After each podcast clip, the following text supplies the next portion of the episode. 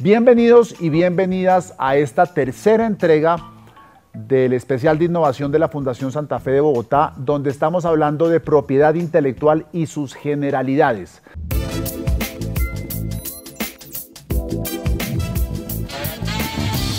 En el episodio anterior de este especial hablamos sobre patentes. Hoy está con nosotros David Méndez, quien es el director de nuevas creaciones de Wolf Méndez Abogados. Bueno, antes que nada, bienvenido. Gracias Diego, un gusto tener este espacio con ustedes. ¿Qué tiene que ver patentes con diseños industriales, que es el tema de lo que vamos a hablar hoy? ¿Algo o, nada que ver? Tiene mucho que ver, Diego. Eh, son protecciones diferentes, pero son protecciones que no son excluyentes. Entonces, tiene mucho que ver. Ok, pero entonces, una patente es una especie como de sello, es, un diploma o un cartón o algo que le dan a uno diciendo, usted es el inventor de esto. ¿El diseño industrial es otra acreditación que le entregan o qué son diseños industriales? Correcto, lo has dicho perfecto. Es otra, otro título que se le puede dar a una invención. Pero eh, los diseños industriales lo que va a proteger son esas formas o apariencias estéticas de los productos. A diferencia de las patentes, las patentes involucran un tema de desarrollo tecnológico poco más profundo.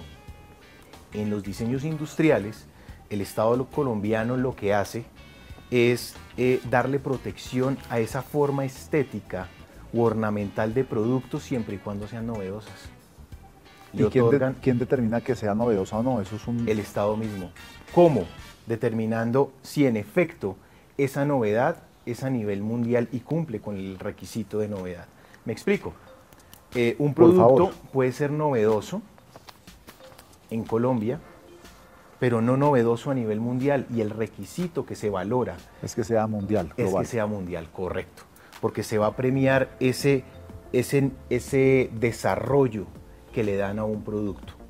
¿sí? De nada sirve tener un producto ya divulgado en otros territorios, en otras jurisdicciones como los Estados Unidos, y traerlo a Colombia a protegerlo en Colombia, porque los diseños, me adelanto, Diego, eh, otorgan derechos de autorizar y prohibir. Entonces, estos derechos... De uso, de, de uso, correcto. Autorizo y puedo prohibir quien use. También eh, se extiende un poco, Diego, porque el uso eh, está, es regulado, pero también la fabricación, la comercialización, la distribución de productos que estén susceptibles de registros o más bien que estén registrados. En un hospital hay una máquina que ya se inventó hace muchos años. Si llega otra persona y a esa máquina le hace un diseño para funcionar de manera distinta, ¿eso podría catalogar dentro de diseño industrial o eso ya no es, no es tan así? Pues Diego, me sorprende mucho porque aún no siendo abogado, sus preguntas son muy buenas. No, hombre. Eh, la máquina, la apariencia estética de la máquina puede ser susceptible de registro de diseño industrial. La funcionalidad como tal no. No, ok. Pero la apariencia estética que se le logre eh, brindar a esa máquina sí es susceptible de registro. ¿Por qué? Porque está cambiando algo que ya se conoce y está volviendo ese producto novedoso. ¿Y de qué sirve volver un producto novedoso? Que las personas identifican esos productos, visualmente les gusta, lo vinculan a un segmento, a una marca, por ejemplo. Entonces, eso es lo que protege el diseño industrial, esa forma estética. Y ya que estamos en este podcast de la Fundación Santa Fe de Bogotá, un centro clínico, ¿usted tiene algún ejemplo de diseños industriales de esta industria, de este sector? Claro que sí. Por y ejemplo. Se dan, y se dan por montones, Diego. Eh, los empaques que se hacen para diferentes dispositivos médicos pueden ser susceptibles y son en algunas ocasiones registrados por diseños industriales. ¿Por qué? Nuevamente, por esa forma estética que se le da al producto. Hay dispositivos, por ejemplo, hay herramientas que usan eh, algunos odontólogos, algunos médicos, que con el objetivo de hacer más amena, más estrecha la relación eh, paciente-doctor, hacen formas de esos productos, para, por ejemplo, para que los niños no les dé miedo, esa forma esos productos varían, son los mismos productos, pero hacen eh, forros, aditivos, lo que fuera, para volverlos visualmente más atractivos a los niños. Que los niños no se asusten a ver un dispositivo médico. Eso funciona como un diseño industrial y es susceptible de registro y de protección. Pero quien hace esos diseños son diseñadores o no, o también hay médicos y doctores que hacen. No necesariamente. Hemos, hemos eh, observado en nuestra experiencia que no solo los diseños industriales son registrados por diseñadores, sino también por personas naturales que tienen profesiones como médicos, ingenieros, que lo que hacen es transformar ese producto nuevamente en su parte estética o ornamental para hacerlos distintivos, para hacerlos diferentes y que tenga una mejor aceptación en este público. Cuando uno tiene una patente, uno tiene un lapso de 20 años para comercializar su invento. En el caso del diseño industrial, una vez a usted le otorgan el registro y dicen esto es suyo, usted diseñó esto, ¿qué, lo, qué, le protege a uno o qué derechos les garantiza? Pues eh, a diferencia de las patentes, que ese privilegio es de 20 años, en el registro de diseño industrial, el privilegio que otorga el Estado es de 10 años. 10 años que se le otorgan a ese titular para que sea el único en este territorio o inclusive si lo presenta en otros territorios, en otros países, que tenga eh, la facultad de autorizar y prohibir nuevamente, autorizar quién puede usar, fabricar, comercializar ese registro, ese diseño protegido y quién no lo puede hacer. Esos derechos de privilegio, a diferencia de las patentes, es por 10 años. ¿Por qué 10 años y no 20? Porque digamos que en las patentes se premia un poco más ese salto disruptivo, ese nivel inventivo que se le da y el Estado pues acordó esos 10 años de más de protección. Aquí solo dan 10, pero a mi entendimiento 10 años es más que suficiente para recuperar esas ingentes inversiones en dinero y en tiempo sobre todo. Una vez se terminan esos 10 años, quiere decir que si usted es el titular de, una, de un diseño industrial, se cumplieron 10 años, yo lo puedo replicar. Correcto. Tal cual. Tal cual. Con otro material u otros colores, pero lo puedo replicar tal cual. Correcto. Inclusive, Diego, puedes tomar la solicitud que yo presenté ante la oficina de patentes, porque se adelanta ante la oficina de patentes del país, y eh, tomar esos dibujos y replicarlos. ¿Por qué? Porque ya hace parte de lo que los agentes de propiedad industrial, los abogados de patentes conocen como eh, estado de la técnica o estado del arte, que ya es susceptible de eh, divulgación masiva. Yo entiendo que el diseño industrial es muy importante para un sujeto, para un individuo, cuando es el que em, desarrolla este nuevo diseño para utilizar algo.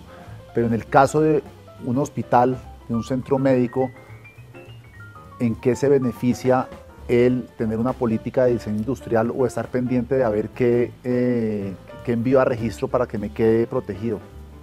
En que, pues, eh, Diego, estos derechos eh, de propiedad, estos derechos de autorizar y prohibir, como lo son las patentes y los diseños industriales, eh, generan ventajas competitivas en el mercado. Mm. Particularmente los diseños industriales lo que hacen es generar ese, ese, ese impacto visual sobre determinados productos.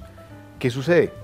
Los ciudadanos eh, como te lo decía, vinculan esas formas, esas apariencias agradables, ¿sí? o inclusive hay en ocasiones que las apariencias no son tan lindas, pero generan impacto visual y captan la atención. Al captar, esa atención, eh, el ciudadano promedio vincula ese producto, ese empaque a una marca. ¿Y qué mejor sería vincular la marca que desde luego está muy bien posicionada de la Fundación Santa Fe con este tipo de productos porque, porque eh, el ciudadano sabe que un producto con una forma particular eh, de la fundación es un producto bueno, es un producto de calidad excelente y desde luego eh, amigable tanto al medio ambiente como visualmente puede ser. uno tiene manera de saber simplemente mirando que un objeto tiene el registro de diseño industrial? ¿Hay alguna, algún certificado o algo que lo ponga en, una etiqueta o no? Eh, en algunas ocasiones, en nuestra experiencia, algunas ocasiones eh, clientes solicitan que los diseños registrados, cuando salen al mercado, se les coloque el número del registro del diseño. Eso es una práctica muy norteamericana, no sé si la has visto, que en algunos productos norteamericanos tú ves expresiones como patent pending, diseño. Se usa, se usa eh, en el mercado nuestro, no es tan usual, pero, pero es una muy buena práctica, nosotros la recomendamos en ocasiones. Pero la respuesta concreta es sí, sí se puede hacer. ¿En qué tipo de proyectos se pueden aprovechar los recursos de protección para diseños industriales? Pues Diego, yo creería que en todo tipo de proyectos, porque eh, en la sesión anterior, cuando hablabas con el doctor José Luis Salazar, hablaban de patentes. Eso es un, un sector supremamente interesante y se puede vincular, unir, unificar con los diseños industriales. ¿Por qué? Porque se puede solicitar una protección al Estado colombiano, una protección de patente y asimismo una protección de diseño industrial, porque las protecciones que otorgan van a ser diferentes. Una va a estar dirigida a la parte estética gubernamental del producto y otra ya al procedimiento, eh, la función o, producto exactamente. Eh, es muy complementario. Yo creería que para el sector que estamos hablando es muy valioso y valdría la pena empezar a, dar esos pasos para volver nuestra industria, nuestro país más competitivo. Pero, por ejemplo, a las personas que nos están escuchando y están más interesadas de aprender sobre este tema, ¿cuáles son esas preguntas básicas que recibe usted cuando le llega a alguien curioso sobre este tema? Eh, ¿Qué es la novedad? No se entiende un poco porque a veces eh, las personas ven productos en el exterior y quieren registrarlos en Colombia. Cuando hacemos esos estudios para determinar la, registrabilidad de los diseños, a veces tenemos noticias no muy favorables. ¿Por qué? Porque el diseño ya se dio a conocer al público y no cumple con el requisito. Entonces, presentar una solicitud eh, eh, se vuelve una solicitud comprometida. ¿Por qué? Porque el Estado colombiano probablemente la niegue por falta de esa novedad. Esas son las preguntas. Eh, también si todos los productos eh, son susceptibles de registro de diseño industrial. La pregunta es sí, siempre y cuando sean novedosos. Entonces volvemos a la primera pregunta. Y eh, si la cobertura que me va a otorgar o la protección que me va a otorgar ese Estado colombiano es a nivel mundial, la respuesta es no. A la fecha no hay registros de diseños industriales mundiales, porque pues cada jurisdicción tiene la facultad de decidir si en efecto concede o no ese privilegio. Pero existe como un organismo internacional donde cuando en Colombia se está revisando si eso es novedoso, hay como una base de datos de, comparar productos a ver si se han hecho en otro país. Desde luego, Diego, desde luego. Pero esto eh, pues, debe ser muy dispendioso. ¿no? Es absolutamente dispendioso. Nosotros tenemos... ¿Cuánto puede durar? Un equipo robusto que hace esa tarea. Puede durar más o menos unos 10 a 15 días una búsqueda de antecedentes pero eh, se vuelve dispendioso por esto mismo, porque hay que revisar producto por producto. Afortunadamente, eh, en los temas normativos hay una clasificación internacional que es una clasificación que se llama Locarno. Y esa clasificación, sí, esa clasificación lo que hace es, valga la redundancia, clasificar los productos que van a ser registrados. ¿Para qué? Para que sea más fácil identificarlos. Los envases van en una clase, los dispositivos tecnológicos en otra y esto pues ayuda mucho a, la fluidez que toca darle a, esta materia. Sin embargo, una búsqueda de antecedentes hay que hacerla muy bien para no generar falsas expectativas a un eventual diseño. ¿Existe un organismo de patentes global donde todos ustedes acudan o tienen que acudir país por país a hacer la investigación? No, digamos que un organismo mundial así como lo quisiéramos, no. Hay acuerdos regionales que son muy valiosos, que compilan información, que ayudan mucho a esto, pero en principio eh, se hace una búsqueda en la jurisdicción o en el país en el cual se tiene interés. Tal cual como igual, eh, igual que las patentes, no hay patentes mundiales. los registros de diseños industriales tampoco son mundiales. Pueden haber acuerdos internacionales que faciliten esa, esa tramitología, pero cobertura a nivel mundial a la fecha no hay, Diego. Okay. Se me olvidó preguntar en el em, episodio anterior, ¿es muy costoso sacar una patente y sacar un eh, diseño industrial novedoso? Pues actualmente no. En el pasado, digamos, las, en el pasado estoy hablando unos 6, 7 años atrás, las tasas para presentar tasas oficiales, para presentar eh, solicitudes de patente o registros de diseño industrial eran muy altas. Tasas oficiales es lo que se le paga a la oficina encargada, en este caso la Oficina de Patentes colombiana, para solicitar un privilegio de patente o un registro de diseño industrial. En el pasado eran costosas, actualmente la Oficina de Patentes eh, hizo una disminución considerable de todas estas tasas, nuevamente para incentivar a las personas a que patenten y a que registren para que generen esas ventajas competitivas en el mercado. Entonces, actualmente no son muy altas, eh, teniendo en consideración que son privilegios para diseños industriales que son 10 años y ya en el otro campo para patentes que son 20 años. Pues no sé si hay alguna pregunta que dejé por fuera del tintero que usted puede decir, sabe que es importante que mencionemos este tema del que no, que no tocamos en este podcast. No, Diego, pues eh, muy complacido con, con, las preguntas, muy, muy acertadas. Solamente... O sea, ya puedo pasarle mi hoja de vida a Wolf Méndez.